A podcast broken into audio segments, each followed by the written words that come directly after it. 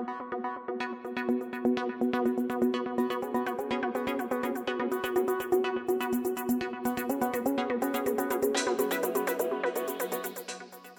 para você que está nos ouvindo.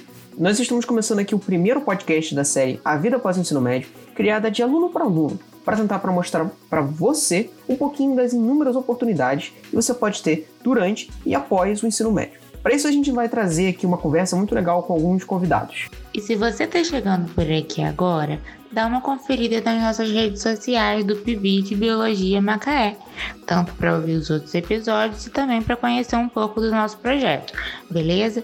Então fique agora com o episódio e esperamos que você goste. Olá, eu sou o Nicolas Nogueira. E eu sou a Maria Eduarda Cozendei. E hoje estaremos dando início a uma pequena série de podcasts que nós, os alunos do PIB de Biologia Macaé, estamos produzindo. Não é mesmo, Duda? Exatamente, Nicolas. E para isso, escolhemos começar falando um pouco sobre o próprio ensino médio, de algumas modalidades diferentes da regular que podemos encontrar aqui mesmo na cidade. E além disso, nós vamos conversar com três estudantes diferentes do ensino médio aqui de Macaé. Uma delas passou por três escolas diferentes, a outra fez parte do IF e uma outra do CAP. Fique com a gente que vocês vão gostar. Então, vamos começar. É possível entrar em vários modelos diferentes de ensino médio espalhados pelo Brasil, mas vamos focar somente nos do estado do Rio de Janeiro. Cara, se a gente der uma olhada no site do Rio de Janeiro, a gente vai ver um monte de modalidade diferente lá.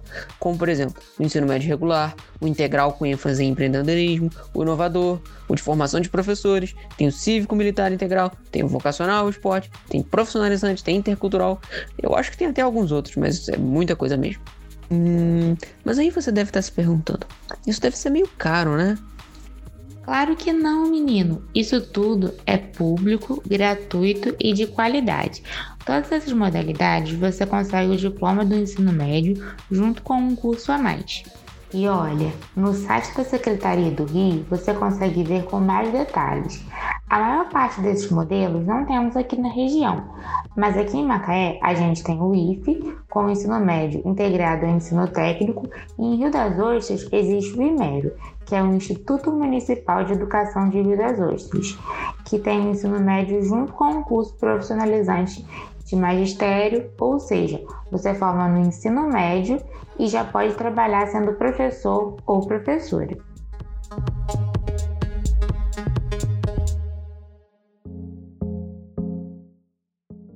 Sem mais delongas, começaremos então com as entrevistas. Primeiramente, a Duda irá conversar um pouco com a Emily Sá. Ela cursou o ensino médio padrão, assim como vocês. Entretanto, ela passou por três escolas diferentes. Escuta só a experiência dela. Oi, Emily, tudo bem com você? A gente queria te fazer algumas perguntas sobre o seu ensino médio. Então, o que, que te levou a entrar nas escolas que você estudou? Qual foi a sua motivação? Boa noite, Maria. Então, eu sempre estudei em escola pública, mas o meu ensino, ensino fundamental eu fiz aqui no Parque Aeroporto, Cláudio Maci, e a escola tinha muito tipo, ah, vocês precisam fazer a prova do CAP, do IFE, porque são escolas de ensino médio muito boa para quem quer fazer faculdade ou um curso técnico mas acabei não prestando prova pro CAP nem pro IFE. Então, eu optei pelo Matias Neto, porque o Matias Neto o pessoal falava bem, que os professores eram bons, comparado com as outras escolas. Mas tá, vou pro Matias. Optei pro Matias, fiz meu primeiro ano no Matias, me, me adaptei. Aí no segundo ano eu fiz a, uma prova de Olimpíadas de Matemática.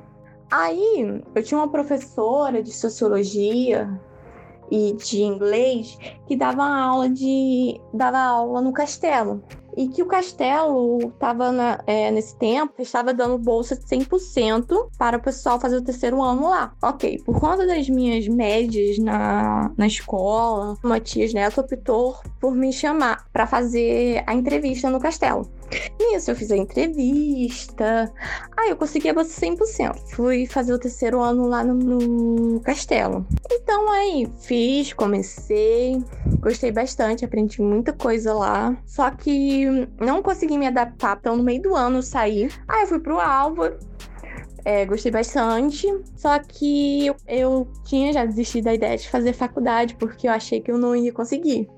Nossa, Emily, que legal. Mas aí me diz uma coisa, como que foi a sua rotina de estudo durante o ensino médio? Então, minha rotina de estudo no ensino médio, no primeiro ano não foquei muito nisso, não. Eu fiquei um pouco perdida, porque do ensino fundamental pro primeiro ano, outra coisa, eu fiquei meio desconexo. Só tava estudando mesmo é, o que estavam passando na escola, no primeiro ano, né, grade curricular. Então, quando chegou no segundo, eu falei, nossa, preciso estudar porque meu foco era faculdade, então preciso estudar pro Enem. Chegava em casa, estudava, fazia vários exercícios. Aí eu mesmo fazia minha rotina, tipo, ah, eu vou estudar matemática. Aí eu pegava, ia no YouTube, procurava, aí lia livros, redação eu sempre estudei sozinha. É isso. Entendi, Emily. Realmente, né? Às vezes no ensino médio a gente tem uma rotina bastante puxada. É complicado. Mas no final a gente tem uma boa recompensa, né? É, você tem alguma dica, assim, sobre assim, o que você faria diferente se tivesse cursando o ensino médio atualmente? Então, eu mudaria é, não ter me cobrado tanto. Eu me cobrei muito no ensino médio. Acabei ficando doente por conta disso. E sabe, teria mudado algumas divisões de minha, porque que outras pessoas passaram para mim. Que é tipo, ah, você tá, no, você tá em uma escola pública, você não vai passar pra uma faculdade ou coisa do tipo tipo. Então, eu mudaria isso em mim, que é a opinião, tipo, ah, eu só vou conseguir passar para uma faculdade se eu tiver numa particular. Mas essa é uma visão totalmente errada. Isso faria muito bem ao meu psicológico e à minha saúde mental. É verdade, Emily. Às vezes a gente se cobrando demais, a gente só se prejudica, né? E isso que você falou sobre a visão de que na escola pública você não vai conseguir passar para uma boa faculdade, realmente é muito triste, né? Essa visão.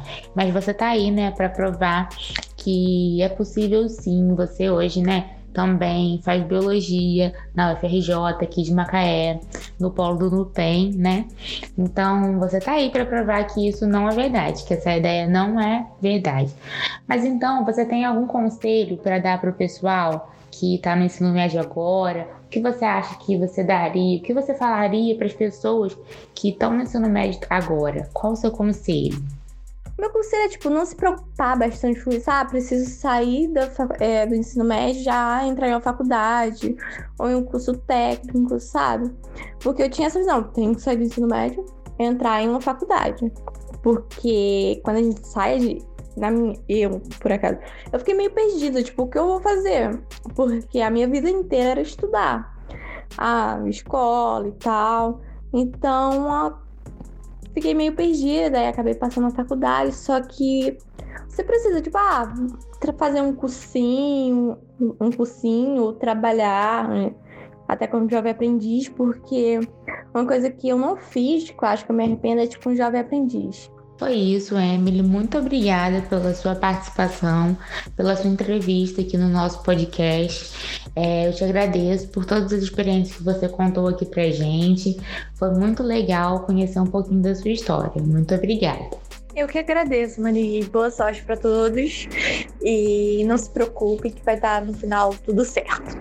Beijo para todos.